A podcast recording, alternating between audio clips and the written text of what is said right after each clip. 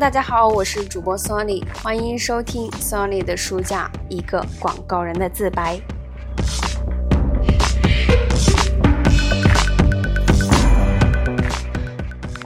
呃，很久不见了啊，因为这个节目也是停更了很久，因为中间因为很多很多的工作原因啊，包括个人的原因，呃，就没有时间来做。那么从今天开始呢，我也会接着继续把这个节目做完。呃，因为这个一个广告人的自白啊，它是呃外国翻译过来的，所以它会有很多的那个英文名、人名。包括一些公司的名称都是非常之绕口的。如果说在听我的这个音频的时候，感觉有听不清楚的，那么我会把文字放在那个音频里面。你在那个标题的右边有一个三角形，点一下那个三角形，那么就可以看到文字了。好，那今天呢，我们就继续来学习一个广告人自白当中的第四章。怎样当一个好客户？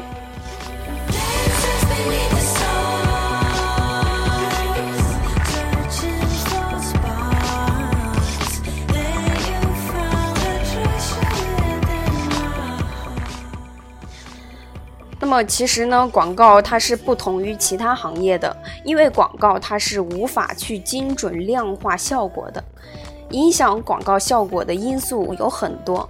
可能是产品本身，或者说是这个广告本身，还有投放的时间、投放的地点、投放的方式等等。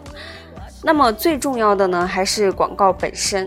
如果说广告足够好，那么它的效果自然也会显著。而在制作广告这个过程中，作为客户，你是否有效的去传达了你的想法？是否有效的去积极配合了广告公司？那么这也是一个问题。良好的沟通呢和良好的相处方法，会促使广告公司做出好的创意。但是如果说你作为客户没有去做到有效的去沟通，或者说是相处的不好，处理方式不对，那么可能广告效果就会打折扣。今天要学习的这一章里面。大卫·奥格威分享了他认为的客户和广告公司之间打交道有效的十五个规则。那么，接下来我们就来看看有哪些规则。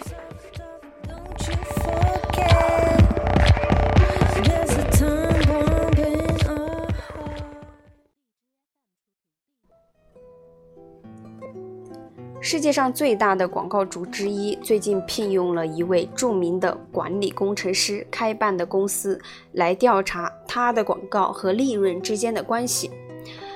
那么做这项调查的统计专家，他跌进了一个出奇普通的陷阱。他以为唯一会起作用的变数就是一年年投入的广告费用的总数。他不明白，花一百万元。做有效的广告，比起花一千万元做无效的广告的推销力还要大。有过广告的广告主们发现，只要改动一下大标题，销售额就有可能增加十倍。我见过一些电视广告片推销某种产品的效率，五倍于同一个人创作的其他广告片。我知道有一位啤酒生产商，在他的顾客当中，没有看过他啤酒的广告的人要比看过的多。低劣的广告会使产品滞销。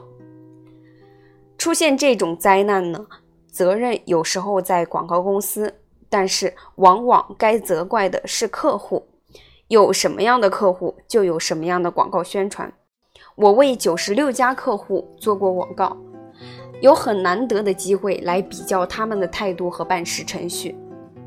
有的人所作所为非常的糟糕，没有一家广告公司能为他们创作出有效的广告来；有的呢，则表现得非常好，无论是哪家广告公司都可以为他做出有效的广告。在本章中，我要写下十五条规则。如果我是客户，我会遵照这些规则来和我的广告公司打交道，相信他们会提供最好的服务。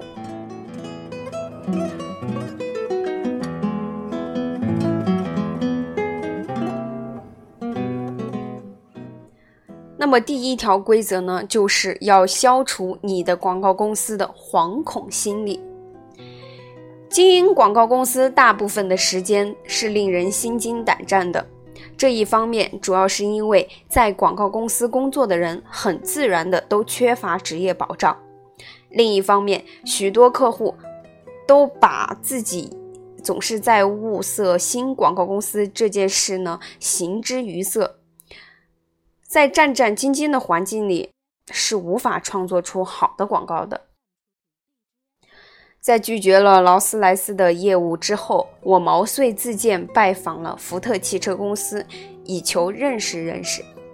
他们的广告经理呢，拒绝见我，这使我终身都感激不尽。他说：“底特律是一个小城市，如果你来拜访我，就会有人知道。”我们现在的广告代理就会有所闻而产生惶恐，我不想让他们担惊受怕。如果我是客户的话，我一定会竭尽全力使我的广告公司从恐惧中解脱出来，甚至甚至为此签订长期的合同也在所不惜。我的朋友克拉伦斯·埃尔德里奇在广告圈子里的两方都干过。在担任杨罗毕凯公司的策划委员会主席期间，做出好成绩成名之后，他去当了通用食品公司负责营销的副总裁。接着呢，又去甘普罐头汤公司当了首席副总裁。这位在客户和广告公司关系方面有着发言权的行家认为，有一个词可以概括客户和广告公司的理想关系，就是稳定性。想要求得稳定呢，双方从一开始头脑里面就要装着这个概念，要想方设法的、有意识的把它植入相互关系中。亚瑟佩奇聘用艾耶父子公司为美国电话电报公司的广告代理，他常常对艾耶公司的服务不满，但是他没有像许多客户会做的那样去辞掉这家公司。而是把艾耶公司的负责人找来，要求他把工作理顺。结果，美国电话电报公司的广告宣传从来都没有受到那种更换广告公司可能带来的各种麻烦和事情的困扰。那么，艾耶公司的一位能人乔治·塞西尔为美国电话电报公司撰写了广告文案三十年。成功的在一个不喜欢垄断的国家里，为这家垄断公司塑造了一个很受欢迎的形象。亚瑟佩奇是一位很明智的客户。广告公司很容易就被搞成替罪羊，比起向股东们承认产品有问题，或者说是经营不善，辞退自己的广告公司是更为轻而易举。然而，在辞掉自己的广告公司之前，你。不妨自问以下这几个问题：第一，保洁公司和通用食品公司从他们的广告公司那里得到优质的服务，从来不曾更换过广告公司，这是为什么？第二，聘用新的广告公司是不是就可以解决你的问题？还是说只不过是把垃圾扫到了地毯下面而已？问题的根源到底在哪里呢？第三。是不是你的竞争对手使你的产品落后过时了呢？第四，你是不是曾经指示过要按你的主意来创作广告，而现在却又把责任推给广告公司？第五，你是不是吓唬过你的广告公司，使他们不知所措？第六，你的广告经理是不是一个会否定广告公司的最好建议的庸才？第七，你的广告公司在为你服务中获得你的秘密，被你的竞争对手利用，你的感受会如何呢？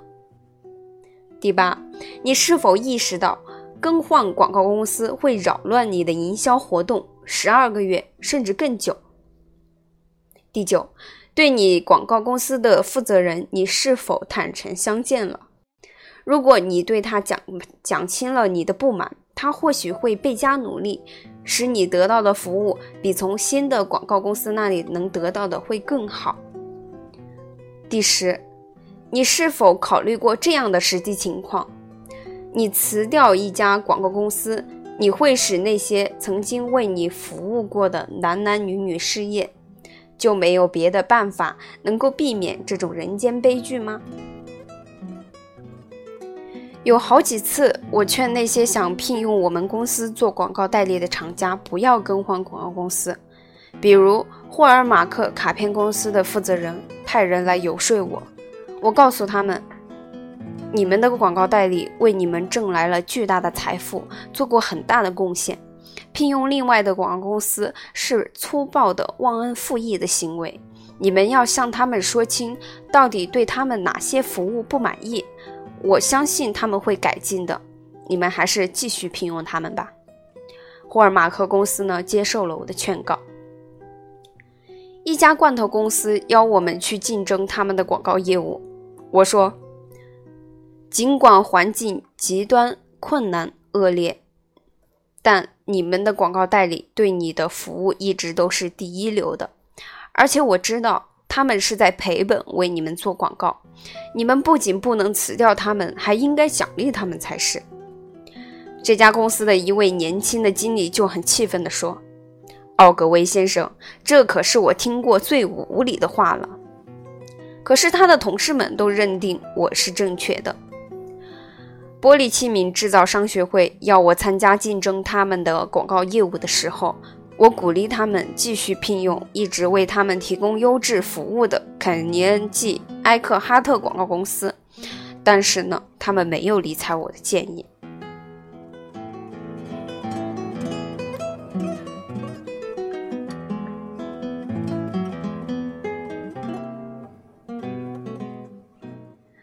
第二条规则啊，就是首先要选准广告公司。如果说，你花股东大笔的钱财用于广告，而你的盈利又有赖于广告的有效性，那么你就有责任来花一番心思去选择最好的广告公司。不在行的人会利用招标的办法来吸引一些广告公司提供免费的投标广告方案。在这种竞争中获胜的是那些把公司最有才干的人员投在竞争新广告业务上的广告公司。他们把已经揽到手的客户交给了二流的人员去照管。如果我是广告客户，那么我就要找一家没有设新客户开发部门的广告公司。最好的广告公司呢，也不需要这种部门，他们不做投标性的广告活动，而是按照自己的业务能力去发展广告业务。选择广告公司最合情理的办法是聘用一位了解广告现状、能够做出判断的广告经理。责成他找来他认为最能配合你的业务的三四家广告公司制作的有代表性的印刷广告和电视广告。之后呢，可以通过电话向这些广告公司的客户打听一番，和宝洁公司、利福兄弟公司。高露洁公司、通用食品公司和布里斯托尔迈尔公司这样一些聘用若干家广告公司的广告主谈一谈，他们的信息呢是特别能够说明问题的，能够给你提供有关大部分一流广告公司不同层面的情况。然后邀请竞争你的业务的各个广告公司的最高主管，各带上两位。他的骨干人物去，就分别去你家享用晚餐，让他们呢放松敞开的谈话，看看他们对他们已有客户的秘密是否能够守口如瓶，看他们在你说了些蠢话时是不是有勇气表示异议，观察他们之间的关系，是忠诚合作的同事呢，还是各怀鬼胎耍手腕的人？他们是不是对你做出明显是夸大的承诺？他们是死气沉沉的，还是干劲十足的？他们是不是善于倾听别人的意见呢？他们是不是真诚的呢？特别是很重要的就是看看你是不是喜欢他们。客户和广告公司之间的关系必须是亲密的。如果说双方的人际关系都不协调，那就没有办法合作了。不要错误的认为，在大广告公司里，你的业务就会被忽视。大广告公司里从事实际工作的人，比起上面的那些头面人物，嗯，就是往往更能干，也更肯干。另外一方面，也不要认为大的广告公司能够比小的广告公司为你提供更多的服务。无论在大广告公司还是在小广告公司，为你服务的人员数目大体上是相等的。你花一百万美元，大约是九个人为你服务。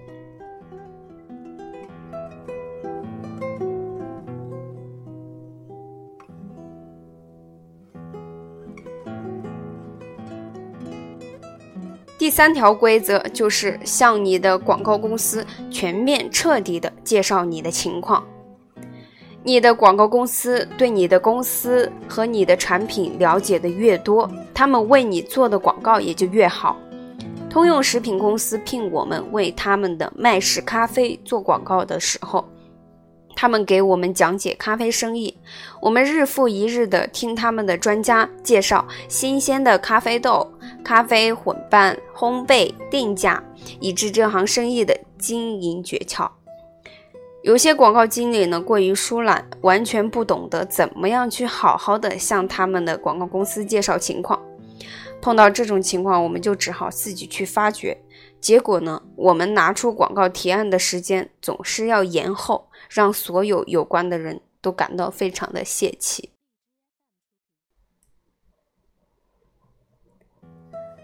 好，今天呢，我们就先分享三个规则。那么，接下来的规则呢，我会将将在下期节目里来展开。嗯，今天的学习到这里就结束了，感谢大家的收听，再见。